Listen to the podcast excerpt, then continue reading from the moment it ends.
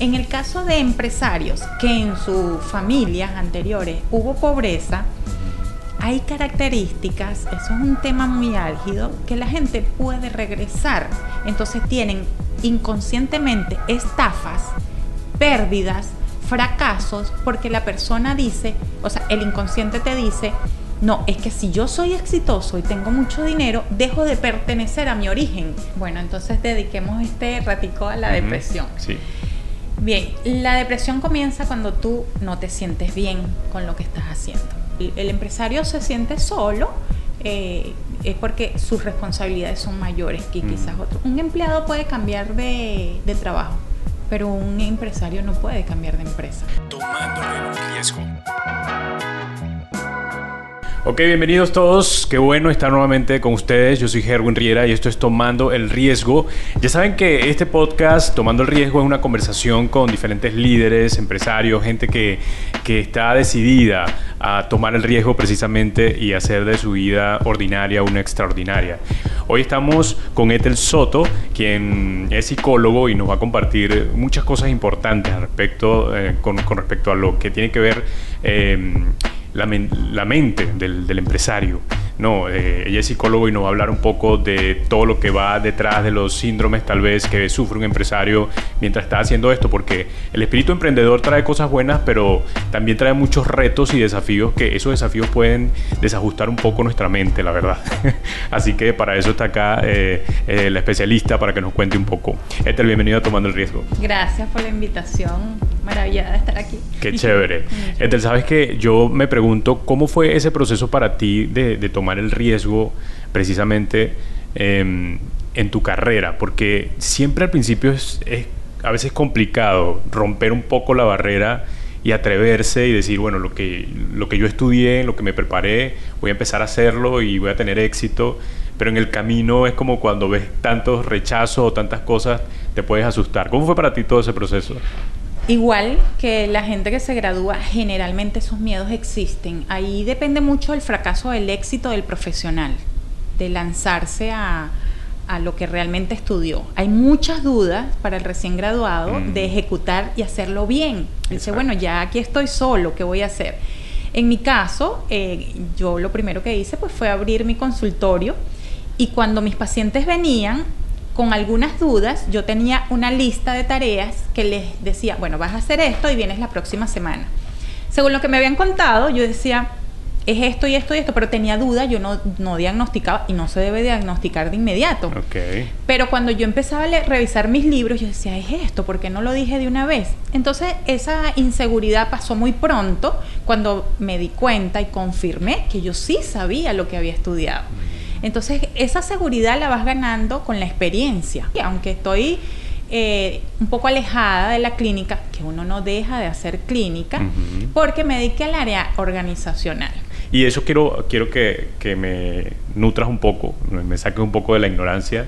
La psicología, ¿cuántas ramas tienes y, y, y cómo tú estudias para ciertas ramas o es algo general? Mira, en el caso de la universidad donde me gradué, nosotros tenemos cuatro vertientes psicología escolar, eh, organizacional, clínica y social. Entonces, nosotros, en algunas universidades, a mitad de la carrera, te dicen, bueno, escoge cuál va a ser tu rama. Uh -huh. Y quien dice clínica, entonces, bueno, estas materias que son de organizacional, ya tú no las vas a ver, será para un posgrado, una especialización, te vamos a dedicar todo hacia la clínica. Okay. En el caso de mi universidad, este, nosotros hacemos las cuatro pasantías, hacemos las cuatro intervenciones Buenísimo. y luego de graduados es que realmente nos, nos decidimos hacia dónde queremos, queremos avanzar. También yo, antes de la, de la carrera, estudié educación preescolar. Y yo pensé en algún momento que me iba a dedicar a, a infantil. Uh -huh. Pero bueno, yo los niños míos y, y, y míos, porque son míos. Este, pero sabía que no era una área, y el área también, el área infantil con educación especial, que también pensé que me iba a dedicar a eso porque era la, el área de mi mamá. Uh -huh. eh, siempre trabajó con niños especiales. Este, también es un área muy dura porque a veces uno siente que no avanza, sino que tiene que adaptarlos. Eh, y uno, particularmente yo, me gusta ver resultados. Entonces, cuando los resultados son muy lentos, yo que quiero las cosas para ayer, eh, parte de, de, la personalidad que he descubierto a través de mis trabajos con otros colegas, porque entiéndase que los psicólogos también vamos a los psicólogos. Yo atiendo a algunos colegas, es muy sano, yo atiendo a algunos colegas, pero yo voy a los psicólogos también, de, según lo que quiera trabajar. Tengo muchos años también trabajando en mí.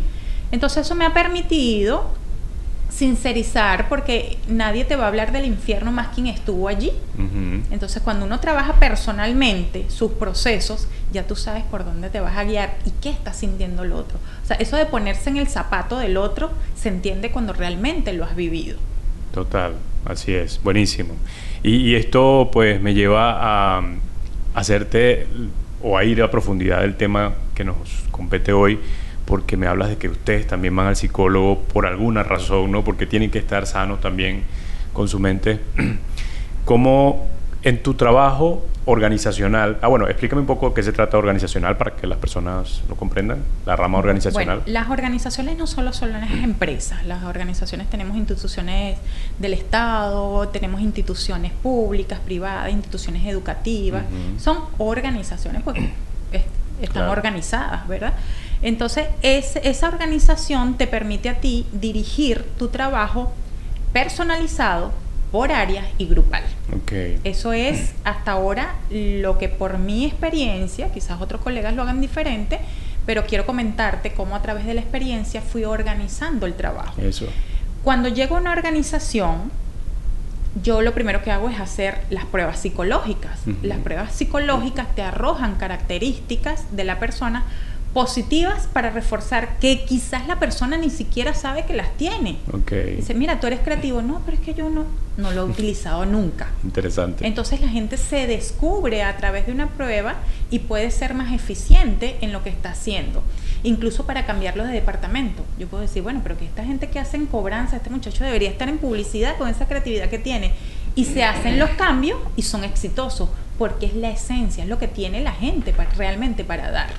En el caso de las características que pudiéramos decir negativas o algunas competencias que la gente debe desarrollar, porque también debe desarrollarlas, o eliminarlas si fueran perjudiciales, esas características también salen en las pruebas. Entonces se hace un trabajo individual con cada uno del personal, un trabajo personalizado donde incluso se hace clínica. Allí podemos descubrir que la persona tiene eh, es depresiva. Claro. Eh, eso es un tema que, en algún momento lo, lo, vamos a tocar profundamente. Así es. Eh, y después de eso, con todas las pruebas, yo saco cuál es la intensidad y la frecuencia de algunas características. Hasta hace algunos años, yo no tengo una investigación asentada, pero lo que venía trabajando era que la gente tenía muchísima dificultad de comunicación todas las empresas, pues yo decía, es que yo estoy equivocada, es que yo nada más estoy viendo esto. Pero en los últimos años, sobre todo después de la pandemia, se disparó la ansiedad. Todas las organizaciones me salen con características de ansiedad muy altas, muy, muy elevadas, muy marcadas. Y lo otro es la dependencia. En los últimos años también me ha salido en algunas organizaciones mucha dependencia. Lo que diga el jefe, como el jefe lo dijo. Entonces, con el trabajo para mí ha sido maravilloso porque en una de las organizaciones, después de un año de trabajo, el, dueño dijo, yo no puedo con todo. Aquí cada quien tiene que hacer lo que, lo que tiene que hacer. Y yo, sí, eso era lo que yo esperaba. Pero se hizo un trabajo porque él no lo veía. Si la gente tomaba la iniciativa, era rebeldía, era falta de de respeto a la norma quizás, entonces no se veía como un buen propósito, se veía en negativo. Y eso ha ido cambiando también en las organizaciones, por lo menos en las que yo he estado asentando esos trabajos, todos buscamos lo mismo, ¿no? Fluir y ser más felices. Claro. Y, has tenido la experiencia de, de, ese, mismo, ese mismo trabajo que has hecho con los dueños, con los que están alrededor de todas estas eh, ideas y, que llevan y ejecutan todo lo que tiene que ver con una empresa. Como te digo, a la larga todo parte de las pruebas psicológicas, porque entonces después de ese compendio yo digo, bueno, aquí lo primero que hay que trabajar es comunicación. Trabajamos comunicación, porque yo puedo llegar a una empresa y decirle al propietario, ah, tengo un programa de liderazgo buenísimo. Y resulta que su, su gente tiene de, de en decatipo 0 a 10 tiene un liderazgo de 7.5 y yo, ¿qué voy a dar liderazgo? Si la gente aquí tiene su liderazgo, lo que pasa es que hay que conducirlo y redirigirlo. Pero pudiera decirme esa, ese compendio que están mal en comunicación. Sí. Entonces yo no puedo ofrecer algo a la empresa hasta que yo no haga una investigación dentro de la empresa y sepa cuál es la necesidad psicológica. Porque parte de lo que me dice el personal, parte de lo que me dicen las, las pruebas y parte de lo que me dice el, el propietario de la empresa, qué es lo que necesita. Entonces todo aquello lo podemos amoldar a que el, el trabajo que se haga sean talleres, eh, eh, me gusta mucho hacer talleres prácticos vivenciales, o sea, una gente en un parque haciendo las actividades Chévere. y hago dinámicas que a la larga no son juegos, son dinámicas, donde la gente puede observar y darse cuenta, hacer todos sus insights de que como está funcionando en la dinámica, funciona en la casa, funciona en la empresa y funciona en cualquier espacio. Buenísimo. Eso, eso me, me agrada que de pronto los empresarios busquen esta ayuda, ¿verdad? Que para sus empleados me parece súper brillante. Y, y entendiendo a la cabeza de todo esto, porque el podcast se trata de gente que emprende, que hace su negocio. Esta- estas personas están constantemente, son los que abren nuevos puestos de trabajo, son los que están innovando constantemente, son los que sacan, eh, sacan la economía adelante. Eh, tienen muchos retos y, y eso es bueno porque el espíritu empresarial, cuando, cuando, tú, cuando tú empiezas a vivir todo esto, es como que se siente una adrenalina y quieres volver y hacer más, más, vender más, más porque te hace sentir bien.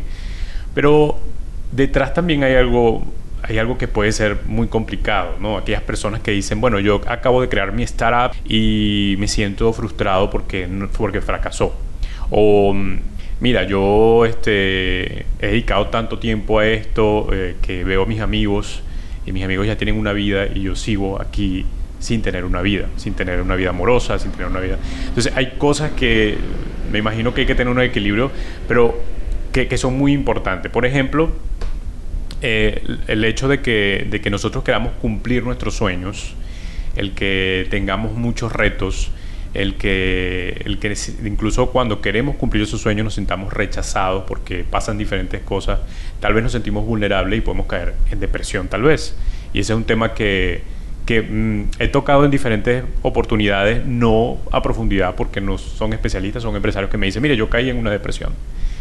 Eh, ¿cómo, ¿Cómo es esto? Eh, ¿De qué se trata la depresión y por qué viene a, a estas personas que me imagino tienen una carga emocional tan fuerte? Bueno, entonces dediquemos este ratico a la depresión. Sí. Bien, la depresión comienza cuando tú no te sientes bien con lo que estás haciendo. Eh, yo siempre recuerdo y lo menciono, Kenny Roger, el cantante de música country, Sí, ¿eh? por supuesto. este, él hacía dos cosas muy interesantes. Estaba en su rancho criando caballos. Claro, él no era el que se levantaba a bañar los caballos, no.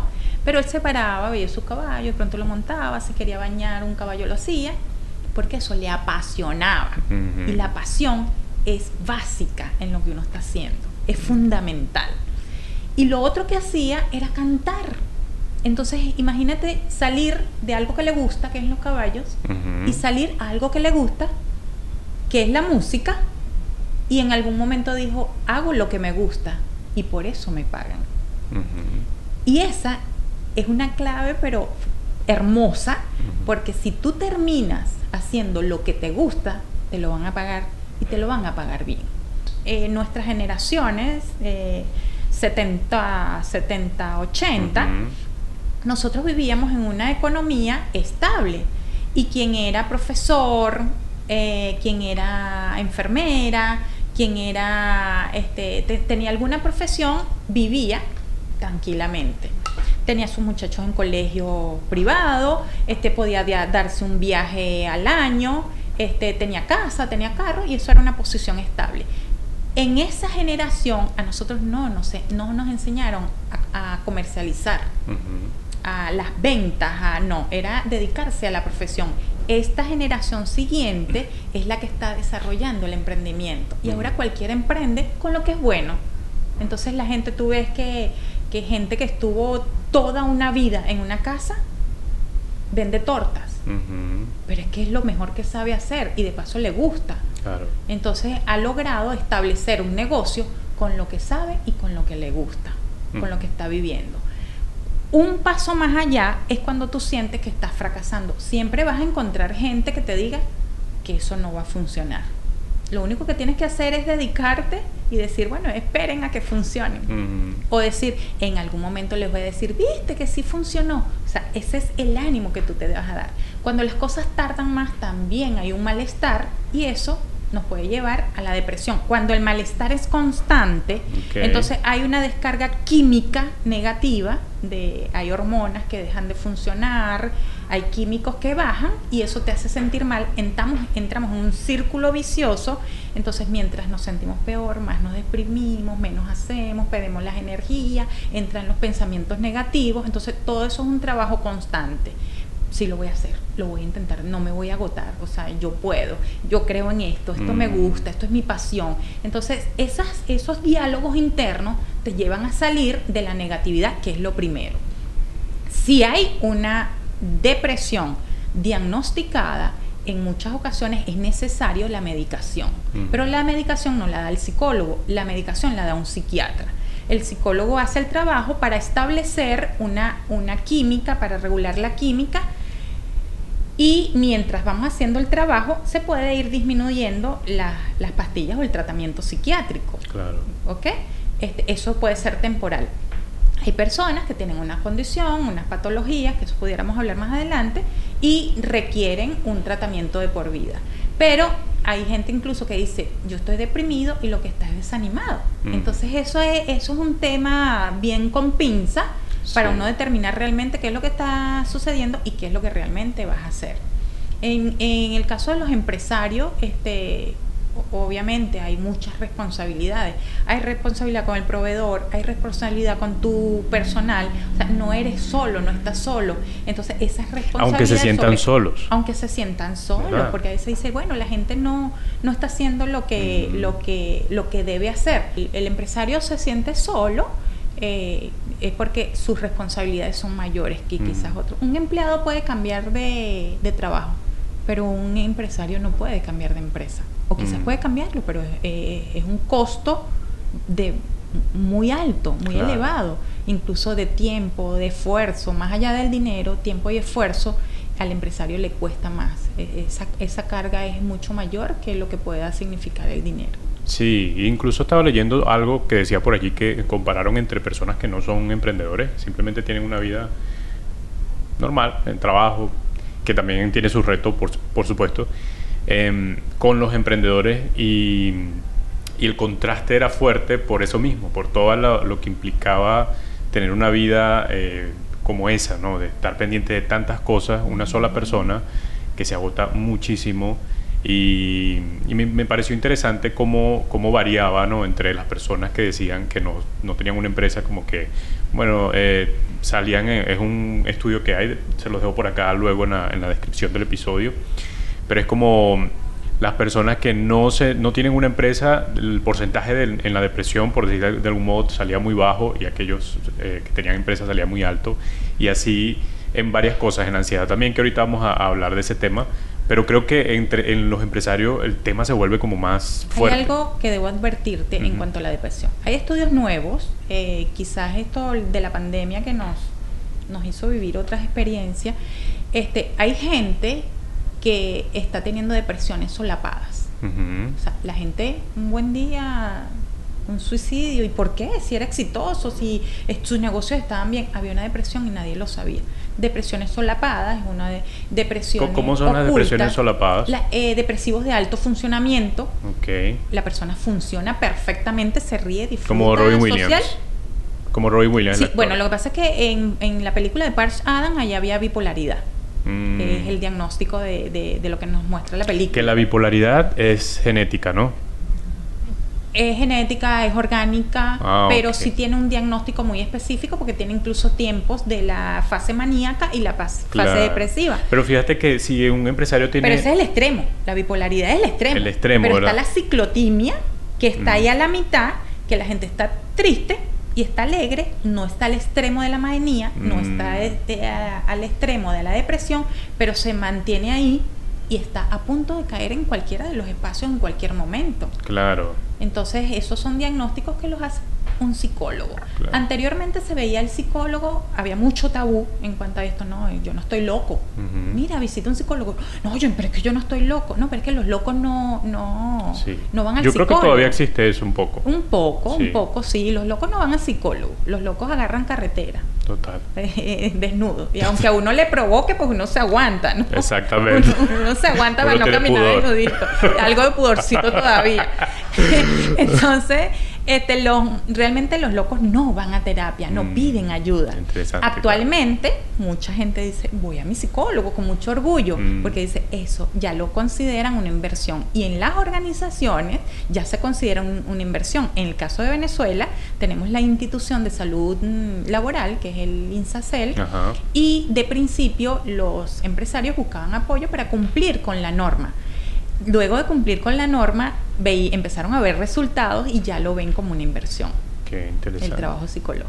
¿Y, y cómo, para volver al tema de la, el- de la depresión oculta, Ujú. cómo, bueno, yo sé que es difícil uno, obviamente, diagnosticarse uno mismo, pero, este, ¿cómo pasa esto? ¿Cómo de pronto es una persona con las características de una depresión oculta o solapada que habías dicho? Hay, hay algunos criterios que son Mm. muy comunes. La falta de sueño, Puede haber alertas eh, físicas, eh, diarrea frecuente, vómitos frecuentes, dolores de cabeza frecuentes, eh, pérdida del cabello, eso en la parte física. Hay algunas alertas que no están relacionadas con la enfermedad, sino con la, con la parte emocional. Eh, pérdida del sueño, este eh, cambios introspectivos de humor, o sea, estás bien y de pronto por, por nada te pones de mal humor o te pones este, Triste. Entonces, todo eso son alertas. Los criterios o las características de la depresión, tú las puedes buscar en cualquier espacio y, y son muy parecidas. El problema está cuando la gente, es, es que eso es muy, muy individual. Sí. La persona debe decir, yo me siento mal, yo voy a ver qué es lo que me está pasando. Yo voy a buscar una evaluación psicológica para ver qué es lo que me está pasando o puede ser, mm, allí hay, ahí hay dos vertientes, como la fobia. Te voy a dar el ejemplo con la fobia. Una cosa es que tú le tengas miedo a una serpiente. Es un miedo natural y eso puede existir. Pero que tú veas una serpiente en una franela y tú te cause rechazo, ya eso va más asociado porque no hay una alerta, no hay una amenaza real. Mm. Entonces, en la depresión también funciona igual. Claro. Hay una causa real, tuviste alguna pérdida, te divorciaste, tuviste alguna pérdida económica, pa- eh, pa- partió algún familiar eh, a otro país, en el caso de Venezuela, este, muerte de algún familiar, eso es causas reales. Mm. El asunto está cuando yo me vengo sintiendo mal, pero no sé por qué. Mm. Revísalo. Interesante. Ok.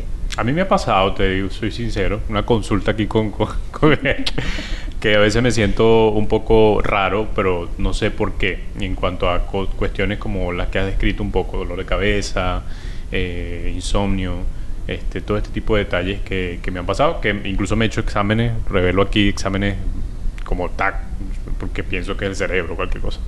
Pero no, no es nada de eso, todo salgo bien. Y digo, bueno, esto es algo ya psicológico y ya de, de por sí ya he estado en algunas consultas, digamos, apenas están en, en revisión de qué se trata. Todavía no he llegado, digamos, a un, a un diagnóstico como tal. Pero, pero sí, es como me sentía mal y dije, yo esto nunca lo había sentido antes. ¿Por qué me estoy sintiendo, eh, por qué me despierto en las noches así tan raro? Y no, no puedo dormir y todo esto. Sí, hay una preocupación, hay cosas que dejaste de hacer, el inconsciente dice, mira, no hiciste, despierta, despierta, no hiciste esto, no hiciste, no estás haciendo lo que te gusta. Mm, totalmente. Entonces, eh, eh, allí juega un papel, muy, un papel muy importante lo que te decía de hacer lo que nos gusta y lograr que nos paguen por eso. Excelente, buenísimo. Y, ya habíamos tocado un poco la, la- la bipolaridad, que es el extremo, pero, eh, pero me, me generó allí una, eh, una pregunta porque las personas que, un empresario que tal vez no sepa que tiene esta condición y esto es tan subida y bajada, puede tomar decisiones muy drásticas o decisiones muy complejas para su empresa si llega a tener esto, esta enfermedad. Eh, es raro, ¿no? Bipolaridad. Puede existir un empresario con bipolaridad.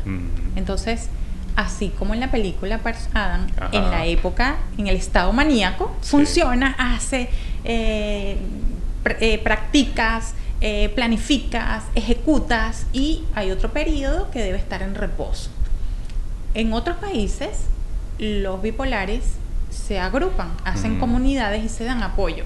Entonces, bueno, resulta que en mi periodo depresivo tú me cuidas, en el periodo depresivo yo te cuido y este en el pre, y incluso las empresas eh, contratan para quizás para Latinoamérica es un, tabú contratar personas incluso en las entrevistas la gente omite información para, eh, por ejemplo, eh, personas que tienen convulsiones, ah, ese tipo, emiten omiten la información porque este, tienen miedo de que no les permitan trabajar. En el caso de los bipolares, bueno, lo que hay es que saber que tienen la, la patología, aprovechar su época funcional, sus momentos funcionales y darle apoyo en sus momentos depresivos. Eso funciona. O sea, en otros países funciona Ah, ah, estás en tu época depresiva, bueno, vete a casa, haz el reposo, escribe, duerme, vamos a estar pendiente de tu, alimentación, hay un delivery eh, permanente que lleva su alimentación constante ah, eh, y luego cuando sale de, esa etapa, este, vuelve, otra vuelve otra vez al trabajo. Entonces, eh, somos felices todos. Exacto. Tú aprovechas tu etapa y la época depresiva la utilizas para descanso. Así es. Entonces, igual puede suceder con los empresarios. En el caso de un empresario que llegara a tener bipolaridad, puede hacer ser totalmente funcional, pero en su, en su etapa, por eso existen las estructuras de los negocios. Cuando hay normas, patrones en las organizaciones, ya el empresario es menos necesario. Claro. Menos necesario. Entre comillas, claro. Pero porque cada quien sabe lo que tiene que hacer. Entonces yo le digo a los empresarios, a la larga hay gente que, que, que sí hizo grandes organizaciones, pero no las disfrutó. Los empresarios están para nuevas inversiones, para disfrutar lo que hicieron. Porque hay gente que acaba su vida y nunca disfrutaron lo que hicieron. En el caso de las organizaciones de otras generaciones, allí entra una palabra que mencionaste hace rato, que es la innovación. los negocios siguen funcionando con su esencia, pero tienen innovación. Entonces ahora Eso refresca, ¿verdad? son segunda, tercera generación, mm. pero hay redes sociales. Entonces no desaparecieron las marcas, pero desaparecieron las tiendas físicas porque hay tiendas online. Mm. Eh, pero sigue siendo la misma marca. Entonces eso no significa que el negocio tuvo pérdida, que el negocio está desapareciendo, significa que tuvo que innovar. Y eso es bueno porque innovar nos lleva, nos refresca un poco y es como no estamos repitiendo tanto. Es que no somos inamovibles. Exacto. Mira tu mano. Esa es la misma mano que tú tenías cuando eras niño, cuando tenías 5 años. Un poquito más grande. ¿Es la misma mano? sí, es la misma. Es la misma mm. mano, ¿verdad? No es otra mano. No es que tú te cambiaste Exacto, la mano. no me la quité y me puse no, otra. Esa mano te, te indica que tú estás creciendo. Y esa mano sigue cambiando. Quizás una cicatriz, quizás una uña partida. Eso, eso te indica que todos seguimos siendo lo mismo, pero siempre estamos cambiando. Total, somos cambiantes. el cambio debe incluir la adaptación. Porque puedes ir cambiando, pero si no te vas adaptando, entonces también pereces. Y somos seres complejos, este, ¿verdad? También. Porque, Complejísimo. Sí, porque a veces yo digo, porque somos tan... Eh, cuando emigré, por supuesto, me encontré con una diferencia en todo. El contraste que hice con la gente, con los pensamientos de otras personas. Yo venía con una estructura religioso, porque yo era muy religioso, iba a la iglesia y todo esto. Y, y muchas cosas más. Y cuando me encuentro con diferentes pensamientos allá es como qué complejos somos y qué ignorante era al pensar que mi pensamiento era el único y era el, más poderoso o el mejor. Y eso ayuda también, como que exponerte a otras culturas te ayuda mucho también a pensar distinto, creo yo. Sí, si quieres conocer tienes que viajar. Exactamente, total, total. Y, y, no, no, no lo que mencionan mucho, no salir del estado de confort no, no es salir del estado de confort, es expandir. Exacto, exactamente. Exponerte, expandir, es verdad. Aprender. Exactamente. Ahora entramos en el tema, eh, otro tema muy que me pasa también, que es cuando no, no, estoy rindiendo bien en mi trabajo, cuando siento que no estoy logrando los, los, objetivos, porque nosotros tenemos una estructura también, estamos buscando siempre clientes, escribiéndole a las personas, y hay gente que te dice, no, no estoy interesado, eh, bueno, te escriben tantas cosas que tú te desanimas y sientes que no estás rindiendo y te genera ansiedad, que a veces uno no, yo no me doy cuenta. ¿Sabes cuándo me doy cuenta? Cuando estoy viendo una serie, por ejemplo, o estoy viendo algo en mi cuarto y me estoy comiendo las, no las uñas, los cueritos de mis manos, me estoy agarrando el pelo mucho y digo, tengo mucha ansiedad, ¿por qué tengo tanta ansiedad? Y creo que, que tiene que ver con eso, cuando estoy muy presionado porque no he logrado lo que quiero, eh, me pasa. Hablemos de la ansiedad. Bueno, la, la ansiedad también es, es, un tema al que la gente, todo el mundo tiene ansiedad y realmente a veces no es ansiedad. La ansiedad también amerita un diagnóstico. Mm. La ansiedad también amerita un diagnóstico. De pronto que, que, que te comas las uñas o que, que tengas esa, esas características no significa que hay un estado de ansiedad.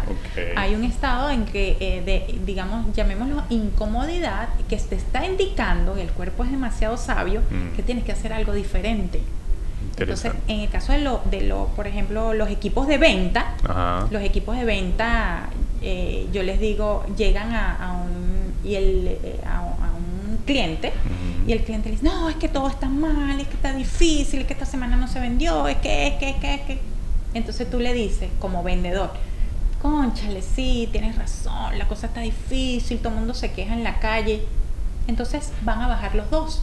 En el caso de una respuesta diferente, que diga, mira, sí, puede que esté difícil, pero yo sigo en la calle, yo sigo aquí Mm. y yo siento que voy a hacer y que mis cosas van a dar resultados en algún momento.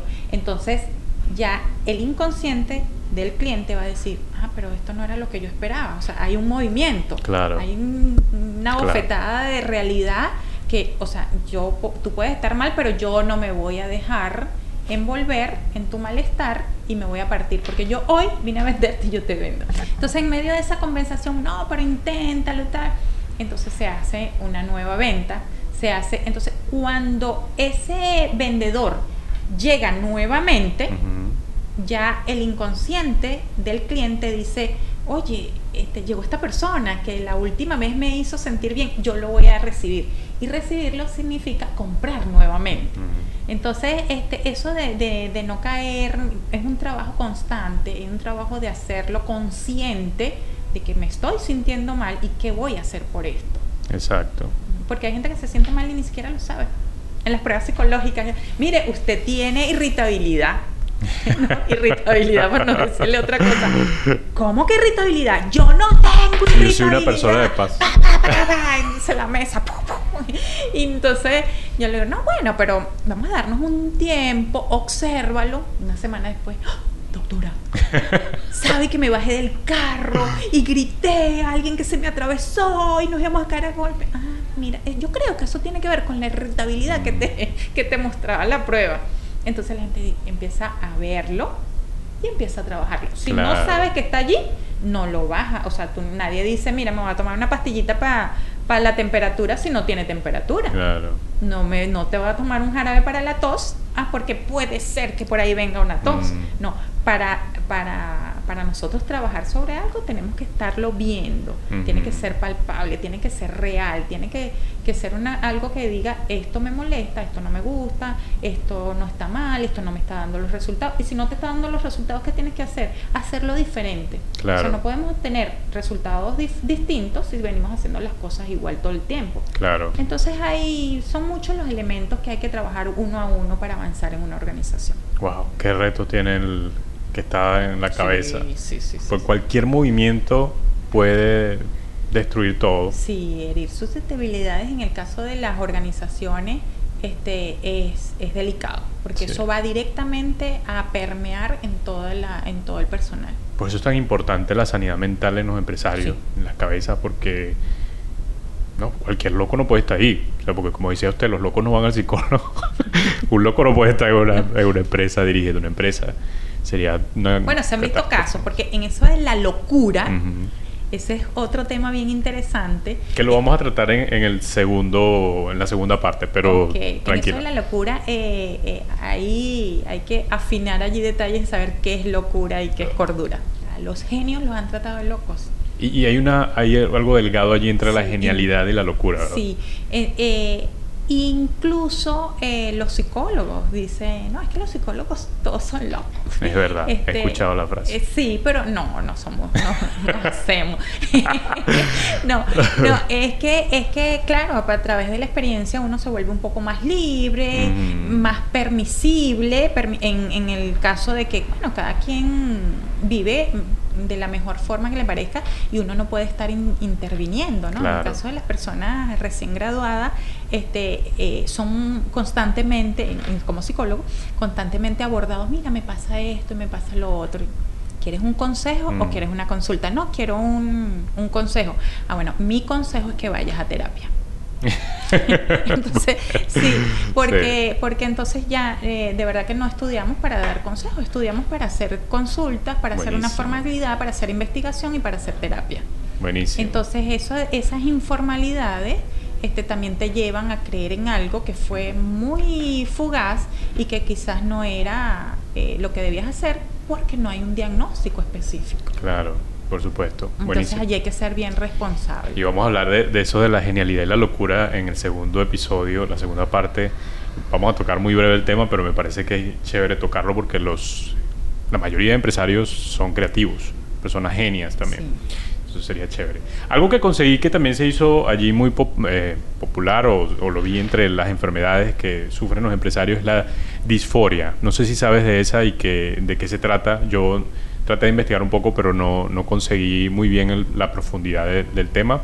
Pero vi que se repetía en algunos casos de empresarios, la disforia.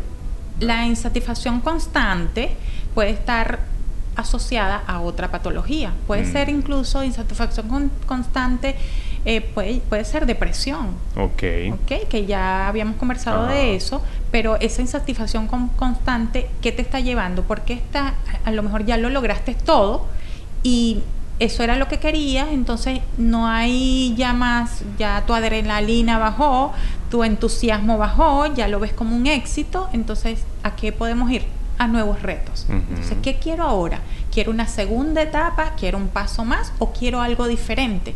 Eso se establece según lo que la gente quiera. Mira, es importante establecer una triada en todo lo que yo hago. Y yo esa triada se la menciono a las parejas, a las organizaciones personalmente.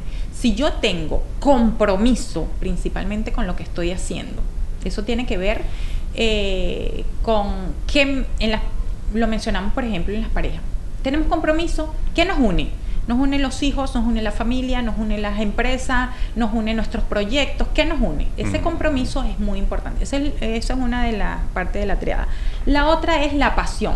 Uso, gozo, disfruta de la cosa si yo estoy disfrutando lo que hago, si me apasiona, la pasión, si me mueve, si, si es esa energía que, quizás a veces la siento incómoda, pero también la siento sabrosita y digo, esto es lo que me está moviendo, esto es lo que me lleva a ir adelante, yo puedo decir, hay pasión. Me lo estoy disfrutando muchísimo. Eh, estamos en este momento limitados, no hemos cumplido con los proveedores, pero esto todavía me sigue gustando. Mientras haya pasión, hay avances. Y lo otro es tener los valores, donde el principal valor para mí es el amor, trabajar con todo lo que haga pueda contribuir a que, a que lleves amor a muchísima gente y amor significa satisfacción, gratificación, significa valoración, eh, amor significa dar, amor significa querer que las cosas funcionen bien y que sea mucha gente la que se se, beneficie de esa actividad. Eso que, hasta ahora hemos hablado, Ethel, me, llama la atención porque cada uno de, tus de, tus, de lo que nos has compartido tiene que ver, tal vez, pienso yo, me corrige, con hacer, hacernos un poco consciente de, nuestra, de lo que estamos viviendo, de nuestra mente o lo que se genera en nosotros. Porque muchas cosas de las que vienen, eh, vienen desde la inconsciencia, pienso yo, porque a veces no, no lo sabemos, no y nos hacemos conscientes precisamente cuando vamos a un psicólogo y nos dicen, no, mira, tú estás sufriendo, tú tienes una ansiedad, tienes... Y en serio, y te quedas loco porque no, no lo sabías. Y hay cosas incluso del pasado que pueden perjudicarnos y, que la, simplemente la bloqueamos y lo hacemos. cuéntanos, ¿usan eso para diagnosticar o, o, o cómo, usan el hacer consciente a las personas de lo que está pasando? Claro, actualmente eh, aquí hay temas, mira, podemos estarnos días, tenemos temas para todo un sí, muchísimo. Este, eh, actualmente hay muchos estudios de las generaciones que han hecho tus generaciones y y cuando uno va allí al origen de las generaciones, uno dice, uy, es verdad, y lo estoy repitiendo, pero si fue lo que aprendiste, y es lo que ha pasado de generación en generación.